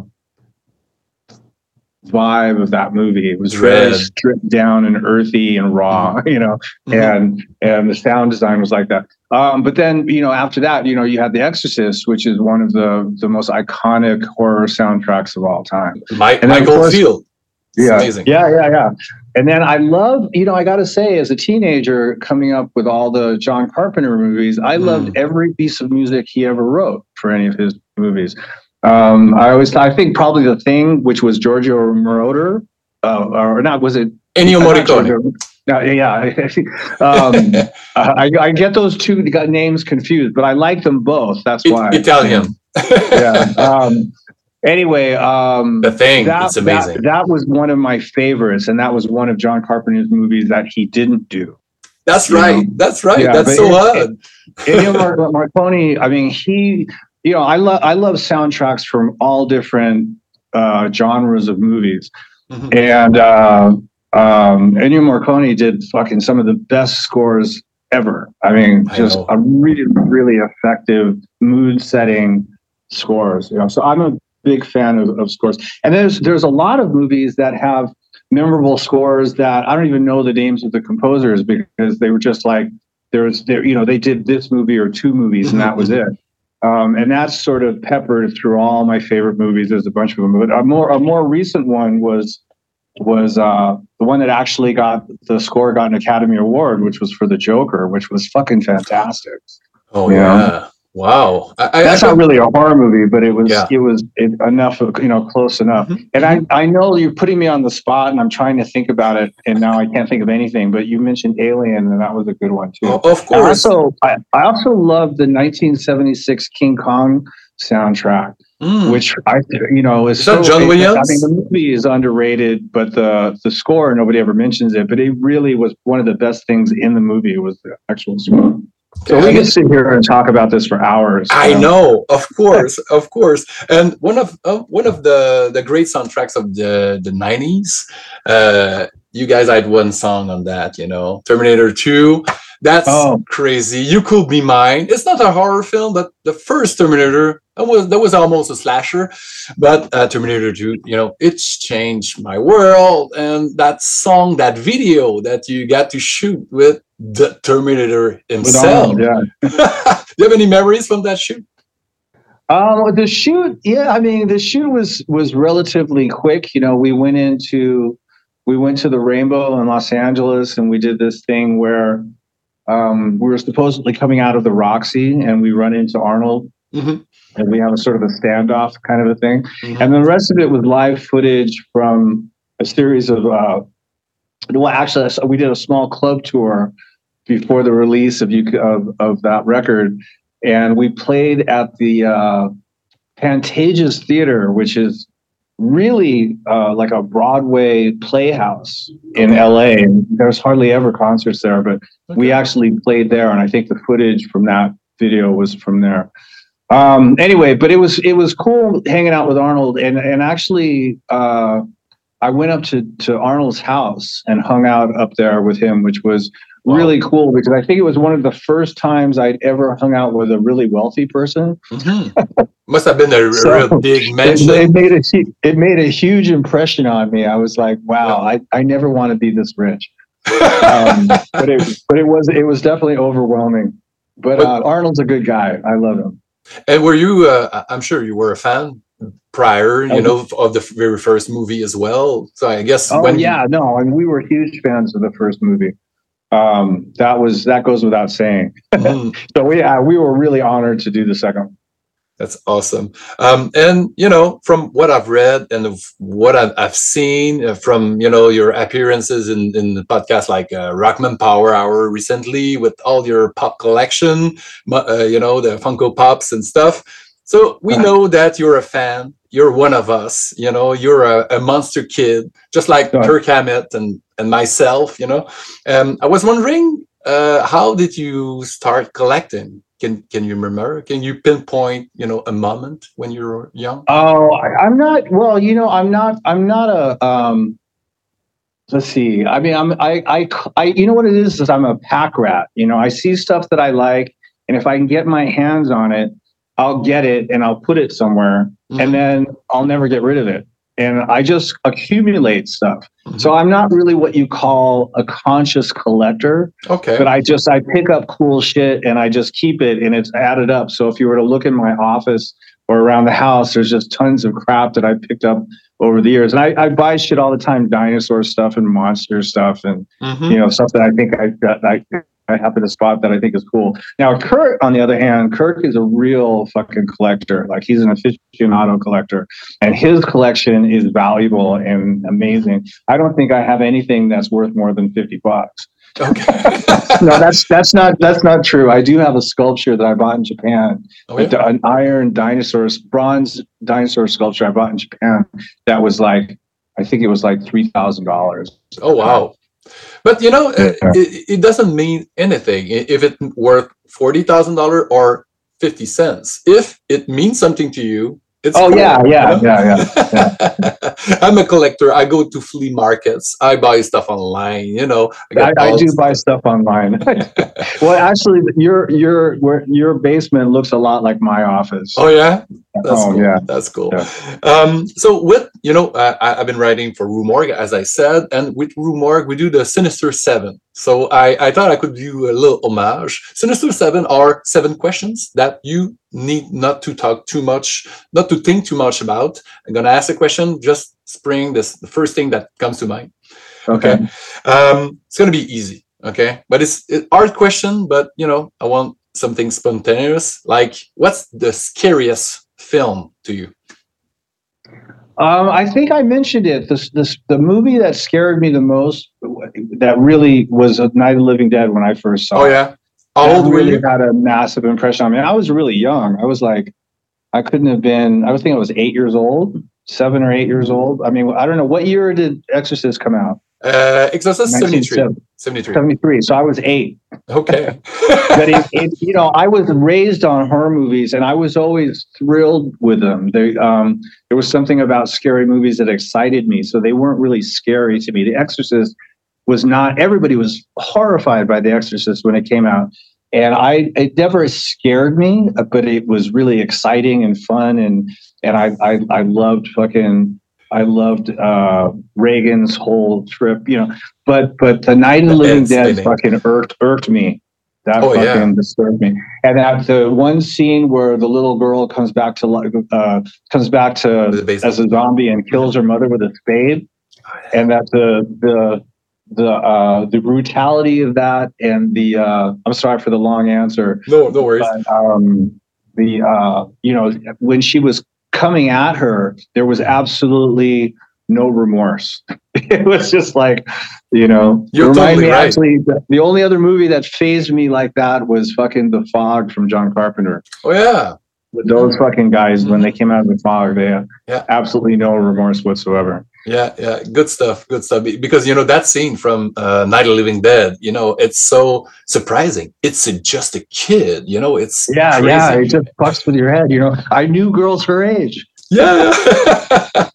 awesome, awesome. Uh, what's your favorite occult film? My favorite occult film, um, I would have to say, just off the top of my head, had to be Midsommar. Oh, oh yeah, oh yeah, I loved know? it. Loved it. I mean, that was just because I mean, I'd have to think hard about different occult films that Mhm. I, you know, I mean, like, like you know, uh, um, I wanted to say for a second Salem's Lot, but that's not really a, an occult film. But you know, bit, I mean, a little bit, there's- yeah. we're talking about occult films like like satanic stuff. Yeah, exactly. yeah. Mhm. Um, But Midsommar yeah, is a good one. You know that that yeah, scene that was with that was just the first thing that comes to mind. You know that, that the very first thing i love that when you know we get surprised because you and i we're jaded you know we've seen so many films and sometimes there's a movie that surprises us Oh, yeah. still and it's crazy those two uh, people on the cliff and You, you, you don't see that coming. no not at all like, what the fuck just happened? Yeah. yeah yeah and, and and that guy he just did like that was his second movie you know hereditary was great Hereditary, Yeah. hereditary that did an impression on me. You know that that pull in the car. Have you seen hereditary? Uh, well, yeah, when she stuck her head out the window, exactly. Oh, of course, no, you don't see that coming either. It was just like, art stopping. Yeah. and my kid i, I got a, a eight year old daughter and she's allergic to uh, nuts and stuff like that. So i was really stressed out during that scene. And then the pole wow yeah, um, what's your favorite um, uh, movie robot? my favorite movie. I have to say, fucking giant robot from Japan. When I was a kid, I Oh, yeah. loved that fucking robot. Do you remember that that movie? Um, uh, perhaps It was a- uh, uh, I'm thinking about you know Mecha Godzilla, but it's not that one.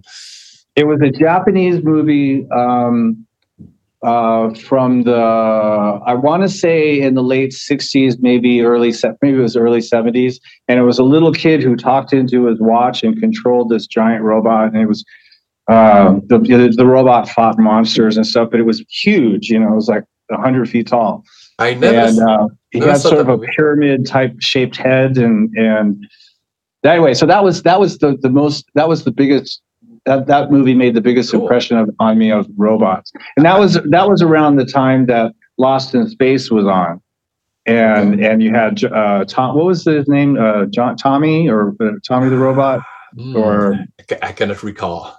Billy Bobby? I can't fucking remember. Anyway, Yeah, uh, that's cool. Um, that's cool because I, you know, I, I, didn't want you to say Terminator because you know, of course, you know, we. well, he's a cyborg. He's a little different. Yeah, that's right. That's right.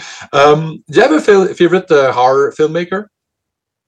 horror filmmaker um you know that's a really good question uh you know i mean because like off the top of my head when you think of that as somebody who's made a lot of horror movies and john carpenter comes to mind because he's really sort of made the, the most Mhm. brian de palma who's Mhm. not necessarily a horror director but he's done a He couple some. is That's one right. of one of my favorite directors and alfred hitchcock of course. I couldn't not mention him Oh, definitely, and he was so influential. But as you said, uh, Brian De Palma, you know, he's he's done a lot of different things, you know, drama and action and stuff like that. But you know, Carrie and Phantom, Phantom of the Paradise. I saw that a few years ago. i have love that movie it's it's amazing. It's great. I, I saw it at in Fantasia in the old theater, and it was so fitting because you know of the play and the stuff. And and Paul Williams was there in attendance. oh really Yeah, it was crazy. He was great, you know. Yeah. He's still. I mean, he, is he still alive? He didn't pass Yeah. away, did he? No, no, I don't think so. I Don't think so. He's still with us. Yeah, he he's somebody that's totally a total genius, hmm and people don't talk enough about him. That's right. That's right. Um, uh, I'm I'm almost done. Um, do you have a favorite monster movie? A favorite monster movie. Mhm. Um, that's actually my favorite of all the genre movies. That genre in particular is Oh, yeah? the monster movie. Yeah, because that's that's really what I was turned on to as a kid. So You mentioned King mean- Kong. the list is long. Um, when I was in England, well, you know, as a as a as a kid growing up, Mhm. they had uh, a lot of you know they had the the character like all these characters that Lon Chaney played, Mhm. and London After Midnight. That particular character, who Is that the one with the- the sharp top hat and the, and the shaved teeth? Mhm. He was one of my all time favorites. But I love The Fly Oh yeah, the the original. original Fly. But I mean, I loved King Kong, and I loved I loved uh, Son of Kong, you know, and and I loved Godzilla, and I loved uh, I'm trying to think of all these. There's so many different monster movies, and I'm having a hard time even remembering the names of them. But Mm-hmm. yeah, so like the I, I was raised basically on the on Frankenstein and the Mummy, and so the Frankenstein's always been one of my favorite. But Mhm. uh, Dracula, Quasimodo, you know, all Mhm. those you know 30s fucking classics. yeah, yeah, Huge influence on me. Know, good stuff. And of but course, the Alien is still one of the Oh. greatest monsters of all time. Yeah. Oh man, I- I'm glad you mentioned it because it's probably my favorite franchise of all times. Because you know tho- those four first films, because some some of the other films we cannot mention, you know. but tho- those four first films, the good thing that they did with the, that franchise, they, they took really uh, great directors to do the sequel. So they had Yeah. the different personality. You know, James Cameron, what they did with the aliens, it's it's mind Yeah, well, those the, the first one and the second one are the really the only ones for me. Everything after that sort of like paled in comparison to those 2 Mhm. And I'm I'm I'm I'm I'm trying to love um uh fuck I'm forgetting his name. What is it the the uh the director who did Uh, the first one? The first one, uh, Ridley Scott's. Uh, Ridley Pro- Scott. You're talking Yeah, about Prometheus. His reboot of his own of Mhm. his own franchise Mhm. you know, I mean, their quality is great, but the stories can be so convoluted that you just get sort of lost in them. And I'm hoping that he's going to come around and just make the alien movie that everybody wants to see. Mhm. But he knows that he's trying to do anything but, you know. I know, Very I know. B- Because you know, Yeah, as, as you said, you know, you, you, you try you try to you know explain everything with those prequels. You know, Prometheus looks amazing. The cast is Mm-hmm. great. You know, it's kind of uh, a little bit too much. You know, the It just it gets convoluted. It's it's like it, it just it's it's more complicated than it needs to be. A- and the second one, Covenant, it's so bad. It's fucking awesome. Yeah, it's hard to say which is the better of the two. The first one has a certain personality. The original, yeah. all its own, and James Cameron's is unique all its own. So I don't even really compare them. Mhm. Mm. Um, and of course, I need to ask a, um, a pun intended question. What's your favorite slasher film? Um, well, as a as a as a rule, I'm not really the slasher guy. Um, because I I you know in the 80s when all the sort of slasher franchises really became popular, which is great. So I would be I'd be it would be easy for me to say um uh Mike Myers would be my favorite, you know, because he was so iconic. But then, you know, it goes it goes on from there, and there was just so many slasher movies, and some of them were The so bad ones. gratuitous, Of course, you know. So I can't really say, you know, beyond the first and and second Halloween, Mhm. really what you know. I mean, I, I loved uh, uh, Nightmare on Elm Street when it came out, and I loved the Friday, the, the early Friday the Thirteenth movies. You know, after that though, there was one movie that came out that I happened to catch by mistake. I was just scrolling around at home, and this was like back in the, I, th- I guess this was in the late '90s or something, or mid '90s. Uh, was this uh, the Strangers? Oh yeah, the one with the Liv, Liv Tyler, right? Yeah, it was that was really good. I happened to just turn it on, and it was just starting. And I was at home, so I mean, at that point, I mean, we didn't even have Netflix or any of that shit back then. Mhm. So That's I don't right. know why. Maybe it was playing on HBO or something, but it was it was really fucking good and scary and intense. So there's a lot of great slasher movies, but it depends on if it's got a great story to support Mhm. and the violence. And the violence has to have a reason other than just a psycho running around fucking. Let's see how many different ways we can chop somebody up. That's right. It's been done so many times, you know. And sometimes, as you said, The Stranger, I, I liked it uh, a lot actually when it came out because it was kind of refreshing. You know, the setting is kind of a, a It was- it was- original and it was Mhm, very stoic and and it kept you kept you on the edge of the seat. and You didn't know who it was or what was happening That's really right. till the end. You know. And they did the, uh, th- there was a movie called You're Next afterwards. That was kind of fun as well. Have you oh, seen you're next. Yeah, Yeah, yeah, yeah. No, those fun. have actually sort of a a little bit of a similar kind of a vibe. You know. Mhm, mhm. And then I mean, now that we're getting into it, uh, uh, uh, fuck. Okay, what was the the? Um, Have you seen It Follows? I loved It Follows. That was That, that's not a slasher movie, really, but that's oh, a yeah. that's a fucking great movie. Almost. No, there there's a, a handful of really phenomenal you know, like singular movies that came out peppered throughout the last 20 years Mhm. that were really good. Like during times where there was a real lull in in Mhm. horror, you know, there's these periods where it just seems really bleak. But you'll have one diamond pop out, and that was definitely one of them. Another one was uh uh um, oh fuck the the the uh, the vampire movie. The Swedish one, let the one, Yes. right one in. The- Let the right one in. Yeah, that one was really good. You know. Anyway, but yeah, again, we could go on for hours. Oh man, man, thanks you so much. You know, that was a, a blast uh, chatting about horror film with you. And uh, just before before we leave, do you have anything that you uh, have, you know, on the cooker horror wise that you can talk about? If you can, you know, we're gonna keep an eye out. Well, I just there's some really really cool stuff in development right now. It's not something that I'm going to to offer up any The kind of uh, information, but just stay No tuned. You know? Okay. Yeah, definitely, I will. So thanks again, and uh, you know, see see you around when you come to Montreal next time. Yeah, man. All right. Well, it's nice to meet you, and I'm sure we'll meet in person coming up pretty soon. All right. Cheers. Have a good one. Take care.